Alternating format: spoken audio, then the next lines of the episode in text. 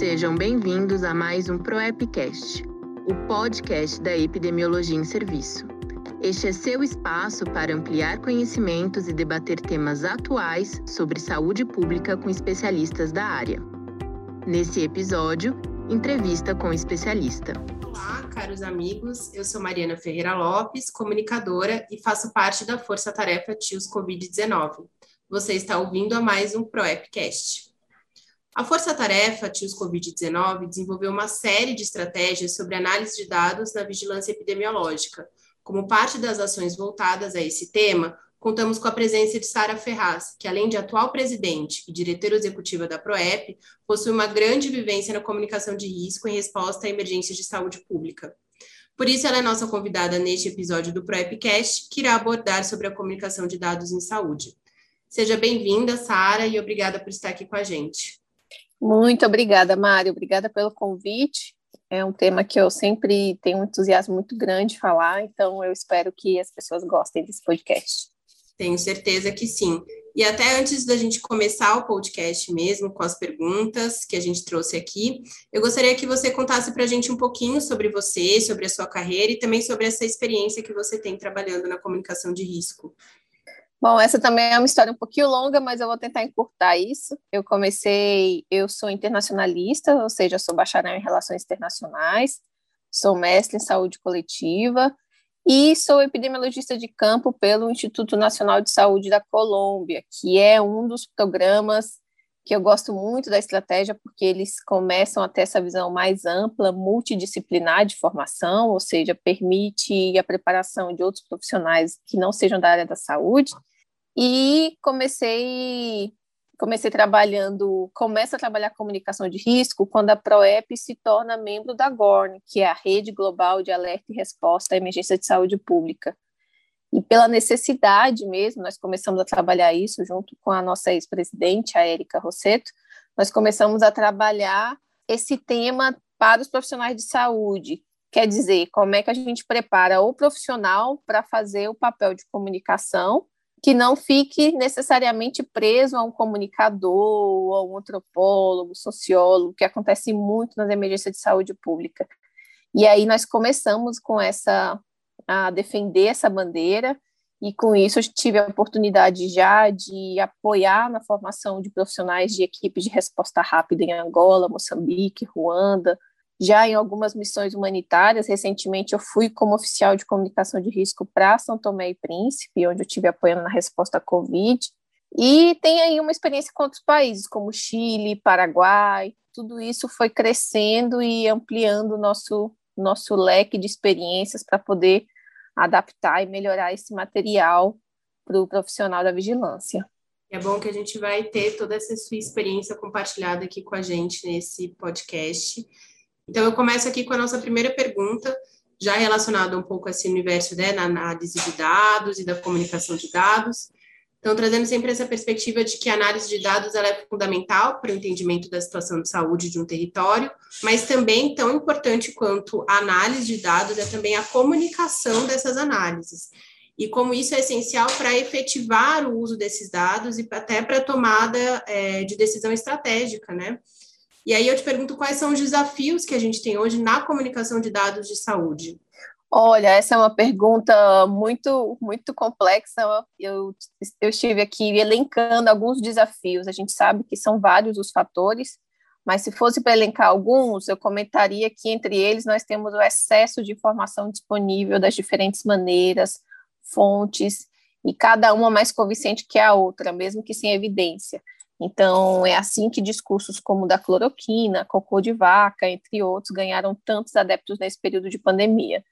Então, esse é um dos, dos grandes desafios. Nós mudamos o modelo de comunicação com a comunidade, e isso reverbera em como a sociedade recebe esse tipo de informação. Ou seja, hoje uma pessoa vai ao médico e enquanto ela está consultando, ela está, enquanto ela está tá sendo atendida, ela também está consultando no Google para saber, colocando sempre em prova o que aquele médico está dizendo. Então, nós mudamos muito o modelo, principalmente por esse excesso de informação. Eu acho que outro desafio que eu mencionaria é como avançar no preparo de profissionais de saúde para comunicar os dados. quer dizer, das diferentes maneiras, de maneira interna, que é importante falar disso também, ou seja, por meio dos boletins epidemiológicos, dos relatórios de vigilância, da comunicação interna de maneira prática e lógica para os tomadores de decisão, ou seja, em vez de apresentar um relatório com 50 páginas para que ele avalie incidência, carga da doença e tome sua decisão, eu já trago isso de maneira mais prática. E se pensarmos de maneira externa, eu diria que explicar para o que são casos, o que significa caso autóctone, transmissão comunitária, entre outras expressões, é um exercício que a gente começou a fazer recentemente só, né? Então, estamos sempre falando de casos, mas nunca fazendo essa ligação. Então, é, eu sempre gosto de citar esse exemplo, que hoje todo mundo sabe o que é uma curva epidêmica, mas foi necessário um caos global para nós começarmos a ter esse tipo de comunicação e falarmos desse assunto. Então, quando eu falo da incidência ou da prevalência de uma doença, por exemplo, eu preciso pensar na melhor maneira para a comunidade absorver essa informação. E aí vem o outro desafio, que é a nossa falta de conhecimento sobre o público, sobre o que ele fala, o que ele ouve, o que ele sente, e daí a, a necessidade em análise de perfil do público e a gestão de rumores, que é um tema mais recente, que a vigilância já tem se atentado para isso, para poder apoiar a comunicação dos dados. Então, são alguns os desafios para a gente começar essa conversa.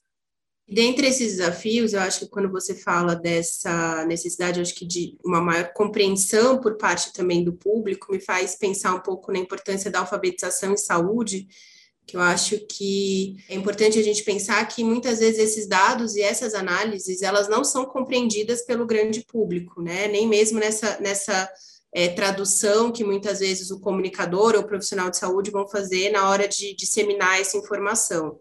Exatamente. E, você, sim, tem alguns, é, ou sugere, nas suas práticas, experiências, traz alguns mecanismos, estratégias que seriam mais é, recomendadas para pensar um pouco esse como fazer, como adequar esses materiais, como produzir esses materiais, já voltados um pouco para esse entendimento da população? Bom, acho que como, como eu comentei um pouco antes, um dos primeiros pontos é a análise do público. Eu acho que ela é fundamental para entender melhor a linguagem para comunicação, inclusive um melhor vocabulário. E aí nós temos alguns exemplos que hoje nós já temos visto isso, presenciado isso ao longo da comunicação do Ministério da Saúde, por exemplo, que é regionalizar as mensagens, como nós fazemos, por exemplo, com os casos da campanha contra a dengue, febre amarela, contra a própria gripe, dependendo da região, são bons exemplos dessa adequação. E nós precisamos pensar que há maneiras práticas de fazer isso. Por exemplo, recentemente em São Tomé e Príncipe, nós fizemos um inquérito rápido de algumas perguntas chaves para entender em que ponto estava o conhecimento da população sobre a Covid, se eles entendiam como transmitia, como é que eles se defendiam, por telefone. Ou seja, definimos um grupo, fizemos uma, uma, amostra, uma amostragem aleatória simples, para poder perceber de maneira prática como é que isso poderia ser feito. Alguns outros países fizeram de uma maneira mais simples ainda, por SMS, ou seja, eu posso pensar principalmente nas parcerias que a, que a saúde precisa começar a ter num momento como esse, de trabalhar integrado, que aí é uma outra discussão da comunicação, é poder usar ferramentas como essa de inquéritos rápidos para poder para poder perceber o que, que o público está falando. Hoje em dia, no Brasil, nós temos um cenário diferenciado, ou seja, um Google Forms, alguma coisa, um formulário ajudaria muito nessa percepção, para daí poder começar a direcionar as mensagens. Então, a sugestão, para mim, co como nós começamos a tra trabalhar isso na comunicação de risco? Identificar as mensagens, identificar o, o, o perfil do público, para eu pensar que tipo de mensagem eu vou direcionar a ele. Se uma mensagem mais de orientação, se uma mensagem mais específica, com mais informação, ou seja, já não vou estar discutindo o que é o coronavírus, mas sim como isso pode impactar a vida dele, como o papel dele é importante na, na prevenção e no, na contenção da doença. E com isso eu vou tentando adaptar para cada público. Então, acho que essa é alguma das ferramentas para começar esse, esse exercício. Entender seu público para poder direcionar a mensagem. E aí, Sara, nesse entendimento do público, né, nessa análise do público que a gente sabe que leva em conta fatores culturais, os comportamentos, atitudes, até as crenças desses públicos em relação a, a essa emergência, a doença, enfim, a essas informações também que circulam relacionadas a ela, É, a gente pensa muito nesse local e no papel dessas lideranças locais, né, que muitas vezes são identificadas e que podem, talvez, ali fazer essa ponte ou nos fazer conhecer ou compreender um pouco melhor esse público. Nesse sentido, eu queria que você comentasse um pouco como você vê essa importância, né, o papel desses líderes locais na disseminação da informação de qualidade para a população e como também a gente pode envolvê-los nesse processo, né? Você chegou a citar a importância da integração da saúde, pensar, né? Eu acho que talvez essa integração de diferentes atores e agentes. Olha, isso que você comenta é, é exatamente isso, é de uma importância tremenda o papel do envolvimento do, do, de líderes locais, e quando nós estamos falando de líderes locais, nós não estamos falando só do, do líder comunitário, nós estamos falando de, de pessoas que têm uma influência na sua comunidade. A gente sempre fala, no caso do Brasil, por exemplo, dos agentes comunitários de saúde, dos agentes de combate a endemias, ou seja, estão em contato o tempo todo com a comunidade, então podem ser atores-chave nessa comunicação. Vamos falar de líderes religiosos, vamos falar de influências. Hoje em dia, nós tivemos até que adaptar para isso, ou seja, artistas ou influências digitais que tenham uma influência ali na, na, naquele público, não só na comunidade, mas também no diferente, nos diferentes grupos, ou seja, no grupo de jovens, no grupo de adolescentes, no grupo de crianças, e assim poder procurar trabalhar é, a mensagem para que a mensagem chegue por meio desse, desses líderes. Acho que um exemplo disso, e, que nós tivemos muito êxito por, por muito tempo, e que não exatamente foram, foram por líderes locais, que é a questão da, da saúde nas escolas. Né? Então, nós começamos a discussão da saúde bucal, por exemplo, nas escolas, por meio de teatrinho, por meio dos próprios professores, ou seja, temos professores aí como, como parte, influenciadores da comunidade, que nós devemos trabalhar juntos. Então, esses são alguns dos exemplos para garantir que além da que a informação chegue com qualidade, a gente também consiga informação de qualidade, ou seja, essas pessoas estão em contato com, com as pessoas da comunidade e podem nos dizer muito sobre elas, né? Então, se é na comunidade que começa o surto, nosso foco de trabalho precisa ser na comunidade. Então, identificar esses atores que vão variar para cada cenário é fundamental para garantir essa qualidade da, da comunicação que você menciona, Mari.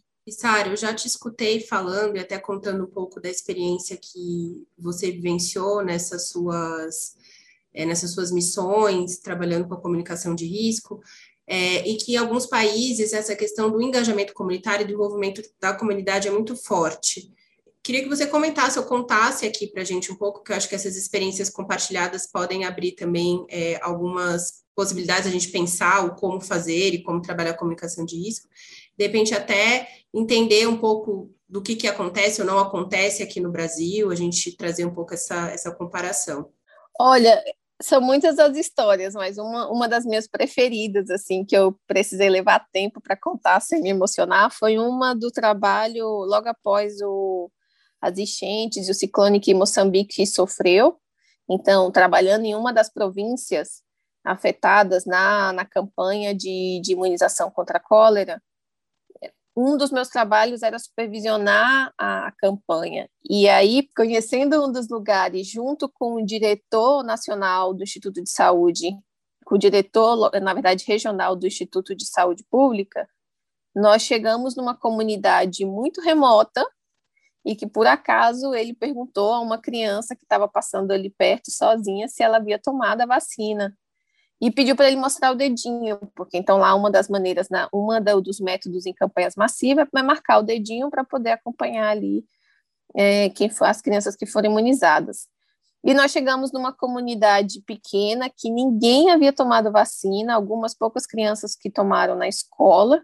Naquele momento ele perguntou, questionou ali na língua, no dialeto deles, por que, que eles não tomaram. E eles falaram do medo, disseram que o governo estava querendo matá-los e que ali era uma das estratégias para dizimar a população. E foi quando ele, que não havia sido imunizado ainda, teve que abrir um, do, uma, um, um dos, um dos imunizantes e tomar ali a vacina para mostrar ali que ele não ia morrer, que se fosse morrer ele ia ser o primeiro a cair duro ali. Então, eu sempre comento isso para dizer, gente, me levaram de outro país para lá uma expert internacional, não sei das quantas, que no fim das contas não tem efeito nenhum se você não tem esse tipo de relação com a comunidade. Ou seja, ele por conhecer não só a linguagem, mas entender primeiro a preocupação deles antes de dizer você tem que tomar vacina porque senão você vai morrer, foi uma estratégia simples e, e, e bem e bem resolutiva. No fim das contas, nós tínhamos poucas vacinas ali, acabamos vacinando um grupo, e depois a equipe de saúde, uma equipe de saúde foi enviada para o local para poder vacinar, e só ali nós vacinamos cerca de 100 pessoas, então, entre adultos e crianças. Então, é um tipo de estratégia simples que eu, que eu levo no peito para mostrar. É muito importante estudar, a ciência é muito importante, mas a evidência sem essa relação com a comunidade, ela perde seu efeito. E é um pouco disso que nós estamos sofrendo agora, né? As pessoas ignorando a ciência e indo somente pela pela posição política, ou pelo que acredita, ou pela fé, enfim, muita, muita coisa em, em jogo agora para nos fazermos repensar a maneira de comunicar saúde. E isso, né, que se a gente pensa nesse exatamente nesse contexto de pandemia é, de Covid-19, a gente tem realmente lutado contra a desinformação e o que se, né, é, popularmente chama de, de fake news. Então, acho que tanto nós, jornalistas, comunicadores, como também os profissionais de saúde, pesquisadores, cientistas, têm lutado, às vezes, inclusive, a gente fala para dizer o óbvio, né, para lutar ali pelo óbvio, e para poder fazer uma comunicação baseada em evidências, mas ao mesmo tempo trabalhar essa tradução do conhecimento. Então, realmente são muitos os desafios. Eu acho que, inclusive, talvez esse seja um momento histórico em que mais ideias, né, e mais talvez práticas de desinformação foram sendo espalhadas. Elas sempre existiram, elas sempre existiram em contextos de epidemias, então a gente já tem esse termo, né, que já, já vem sendo trabalhado pelo OMS, ganhou bastante destaque desde o ano passado, quando a gente fala da infodemia. E aí, queria entender como você acredita que a gente pode lidar ou pode trabalhar com o combate à desinformação. E aí, tomando aquilo que você falou lá no início, a importância de desenvolver as capacidades dos profissionais de saúde, e aqui a gente está olhando muito para os profissionais da vigilância epidemiológica, nesse combate à desinformação. Então, é, trabalhar com desenvolvimento de capacidades para comunicação de risco, mas a gente vê que é também trabalhar esse desenvolvimento de capacidade nesse contexto é, de infodemia. É, essa é uma pergunta complexa que nós estamos ainda trabalhando para descobrir a resposta. Então, esse esse termo mesmo que você fala da infodemia, da, que a Organização Mundial de Saúde acabou trabalhando como conceito depois dessa pandemia, traz um curso que tem alguns elementos muito interessantes, que é poder perceber, mostrar os dois extremos. Eu gosto muito desse exemplo, que é mostrar os dois extremos. A pessoa extremamente preocupada, aterrorizada, também gera um risco, ou seja, ela para de se cuidar, para de buscar é, mecanismos de, de, prevenção, de levar seus filhos para tomar vacina no posto de saúde, entre outras coisas. A gente viu isso acontecer, uma baixa nas coberturas, de todas as coberturas de, de, de vacinação. E, por outro lado, nós temos o, o, aquele que chega a ser negligente, né? Então, é uma gripezinha, não, não vai acontecer nada e estou me expondo e expondo outras pessoas também. E aí, acho que um dos elementos que a gente precisa começar a pensar, e nós temos trabalhado muito isso, é que o profissional da vigilância, ele tem um papel para além dos dados. Então, é importante ele perceber e assumir esse papel. Ou seja, não é só discutir a qualidade dos dados, mas a qualidade dos dados vai refletir a relação que eu tenho com a comunidade. E aí um dos elementos é o exercício de criar confiança, né? A Organização Mundial da Saúde fala muito disso, nós temos falado muito disso nas formações, que é eu preciso criar uma relação de confiança com a minha comunidade para que ela possa me ouvir em tempo e fora de, de, de, crise, né? Ou seja, eu tenho uma relação de rotina, de feedback, do mesmo jeito que nós trabalhamos nas grandes organizações, e aí eu incluo a ProEP, no exercício de trabalhar o feedback, para garantir funcionamento, coordenação, integração da resposta, o mesmo deveria acontecer com a comunidade. Ou seja, eu estou informando com uma certa rotina como é que como é que está a questão de saúde no bairro, qual, que, que, o que, que ela deve se preocupar, como ela deve se proteger, quando que ela deve procurar uma unidade de saúde. mas nós temos sempre trabalhado por campanhas, né? É um país tão grande, no nosso caso, que a gente acaba focando muito nas campanhas e nos grandes problemas e não pensando nessa relação. A gente vai, por isso que eu sempre menciono também o papel fundamental do agente comunitário de saúde, ou seja, ele está indo de casa em casa, então ele conhece cada um, ele cria essa relação, e o mesmo nós deveríamos fazer com, com o agente de, da vigilância. O profissional da vigilância nem sempre é esse que vai de casa em casa, mas ele pode criar um método, por exemplo, de retroalimentação para a sua comunidade dos dados que ele está gerando. Ele vai criar uma informação específica, mais técnica para o seu gestor, e uma informação mais simples para a comunidade. Ou seja, se eu crio esse tipo de relação hoje, que está muito fácil, e aí eu gosto de citar o exemplo, é que as, principalmente as secretarias estaduais e municipais de saúde, nesse período de pandemia, foram todas para as redes sociais. Então, hoje eu sigo centenas delas, porque foram de secretarias municipais e de. porque elas foram para as redes para poder ter um espaço de comunicação ali, de diálogo com o público. Então, é um tipo de exemplo que a gente pode trabalhar e pode pensar em outras maneiras, né? Então, a gente tem um rapazinho do carro do sorvete, a gente tem um rapazinho do carro de som da bicicleta que passa. Então, como é que a gente aproveita esses, esses artifícios que nós já temos na comunidade para comunicar de maneira simples, entre outras situações, não é? Então, poderíamos agora mesmo estar falando da prevenção e da proteção contra outras doenças no período de, de pandemia, e nós não estamos falando, e com isso nós estamos vendo um aumento severo de casos de dengue, entre outras doenças, é, começando, retomamos a ter casos de sarampo, ou seja, cenários que poderiam estar sendo prevenidos se nós estivéssemos pensando nisso e nos comunicando com a, com a comunidade.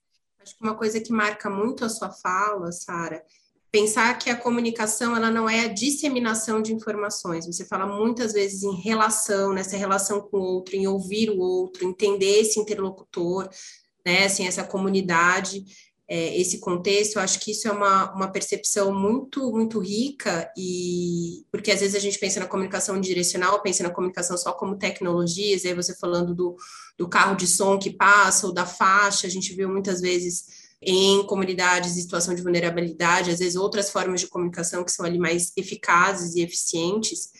E aí, nisso tudo, eu acho que tem um ponto também que, que me fez pensar e que suas colocações me, me trouxeram agora, é de pensar que a gente está falando da comunicação de risco nessa situação, nesse contexto de pandemia. Mas como a gente pode pensar, e a importância, inclusive, de pensar a comunicação de risco é, como um processo contínuo, né? E às vezes até como uma própria política de saúde, a importância disso, e não ser só nesse momento crítico que a gente que a gente vivencia. Então, pensar em, em períodos epidêmicos e não epidêmicos, por exemplo. É, acho que nós estamos, é o que eu, eu, tenho comentado muito, nós estamos enfrentando uma, uma mudança de paradigmas. Vamos ver como é que as instituições governamentais vão se preparar depois desse período, não é? Ou seja, é perceber que sem o maior aliado, o Brasil tem falhado na resposta, que é que é a população. Então, a gente vai ter que começar a incluir isso para cada área da saúde, não só da vigilância, como é que a gente vai trazer essa pessoa para perto, para ela ser um dos nossos apoiadores, né? A OMS vai fazer essa divisão de apoiador ativo, apoiador passivo. Então, como é que nós transformamos a comunidade no nosso apoiador ativo? Então, acho que tem, nós temos um longo caminho aí pela frente e eu espero que essa situação nos, nos leve para isso. Ou seja, não esquecer quando passar, se passar, não é? A gente já está levando para quase dois anos aí, e começar a preparar e dar, e dar reforço a esse exercício que nós temos feito, por exemplo, por meio da ProEP, treinando os profissionais nesse tema. E aí, Sara, é, de repente quem está aqui nos ouvindo e está pensando, por onde eu começo? O que, que eu faço? Né? Por onde é, eu começo a desenvolver essas ações de comunicação de risco, essas atividades? É, muitas dessas, acho que foram dicas muito preciosas que você foi compartilhando com a gente é, ao longo aqui da entrevista, mas se você de repente pudesse destacar assim alguns, alguns passos ou alguns pontos essenciais para a comunicação de risco. Olha, se, se estivermos falando do profissional local, e aí eu começo por ele, porque em geral é ele quem vai se sentir é, mais impotente nesse, nesse papel todo, é perceber que tipo de influência ele pode ter ali na comunidade. Ontem eu estava lendo um livro que disse que naturalmente, pessoalmente, qualquer pessoa da vida, mesmo que não queira, ela vai influenciar. A gente influencia pelo menos quatro pessoas por dia, sem querer e que isso ao longo da vida vai gerar um número X de pessoas que nós influenciamos sem querer. Então, o papel individual é muito importante, a representatividade, ou seja, eu atuar como um exemplo na minha comunidade. Então, eu sempre falo disso. Se, é, se é para lavar a mão, eu vou ser o primeiro a lavar a mão. Se é para não aglomerar, eu vou ser o primeiro a evitar festas, barzinhos, mesmo que permitidos, ou seja, eu preciso ser um exemplo na minha comunidade e começar a pensar nesse que informação simples ele pode gerar para a comunidade, ou seja, se ele consegue fazer uma parceria com a rádio local para uma vez por semana ele trazer alguns dados e reforçar ali a importância do cuidado e de algumas medidas de prevenção, ele já começa a estabelecer uma relação. Quando ouvirem que é o Joãozinho que está falando, eles vão ouvir o Joãozinho, porque sabe que o Joãozinho não tem interesse nenhum naquilo, ele quer trazer um tipo de informação. Para outros níveis, e aí vamos falar de nível de gestão, nós temos um outro desafio, que é começar a pensar nessa preparação. Nós, como país, falhamos muito, nós não temos um plano de comunicação nacional em que diga quem são os atores envolvidos na resposta, quais são as ações e responsabilidades de cada um, quais são as fases da comunicação para cada evento, ou seja, há um, há um longo caminho que a gente precisa começar a construir agora, e que ele não fique só na gaveta, que ele comece a ser praticado. Então, qual é o exercício? Eu começo criando fluxos. Para mim, eu diria que o primeiro passo é começar criando fluxos da rotina, porque se eu crio um plano, essa estratégia de cima para baixo, a gente vê que não funciona. Nós temos vários planos de contingência e etc., maravilhosos que estão na gaveta, não conseguiram ser operacionalizados. Então, minha sugestão é começar por baixo mesmo para o profissional local. Começa criando fluxo de comunicação, começa pensando numa situação de emergência, numa situação de crise, quem eu devo comunicar e o que eu devo comunicar. A começar a pensar nesses fluxos, a gente vai amadurecendo a discussão e aumentando a complexidade desse, desse discurso, para que a gente consiga chegar no nível de um plano de comunicação, seja a nível municipal, seja a nível estadual, ou seja a nível nacional, que ele seja prático e efetivo. Então, são, são dois exercícios: é começar a pensar na comunicação no nosso dia a dia e pequenas ações que a gente pode já pensar em organizar para criar esse fluxo, seja interno, seja externo, de relação com a comunidade. Eu acho que já contempla também uma das, das questões que a gente iria trazer, que era justamente pensar como a gente pode se organizar para ter esse plano de comunicação eficaz, efetivo, é, considerando a comunicação de dados é, de saúde, eu acho que considerando, de repente, até a tradução do conhecimento, é, assim, considerando a é, comunicação de crise, comunicação de risco, então são várias, várias frentes ali a serem consideradas, mas que a gente vê que existe uma dificuldade até para pensar num plano de comunicação mais simples, mais básico, né? A comunicação, até no que a gente tem visto ao longo do, das, das nossas ações, que a comunicação ela não não é realmente pensada, ela não é trazida para o centro de debate, ela não ocupa essa, essa posição, acho que tão estratégica quanto ela deveria ocupar. É, porque quando nós falamos de comunicação, como todo mundo ao falar está se comunicando, é basicamente aquele exercício, não, diz, isso é a parte fácil do jogo, vamos deixar para depois, que isso aí está fácil de resolver. E aí nós nunca estamos falando disso. E hoje nós percebemos que não é nada fácil e que nós não conseguimos resolver. Então, uma das coisas que eu reforçaria para o plano de comunicação, para ele ser eficaz, é eu ter claro esses atores que precisam ser envolvidos. A gente precisa sair do modelo tradicional, porque ele não está funcionando. Ou seja, o governo, o nível, o nível governamental, ele não pode mais atuar sozinho.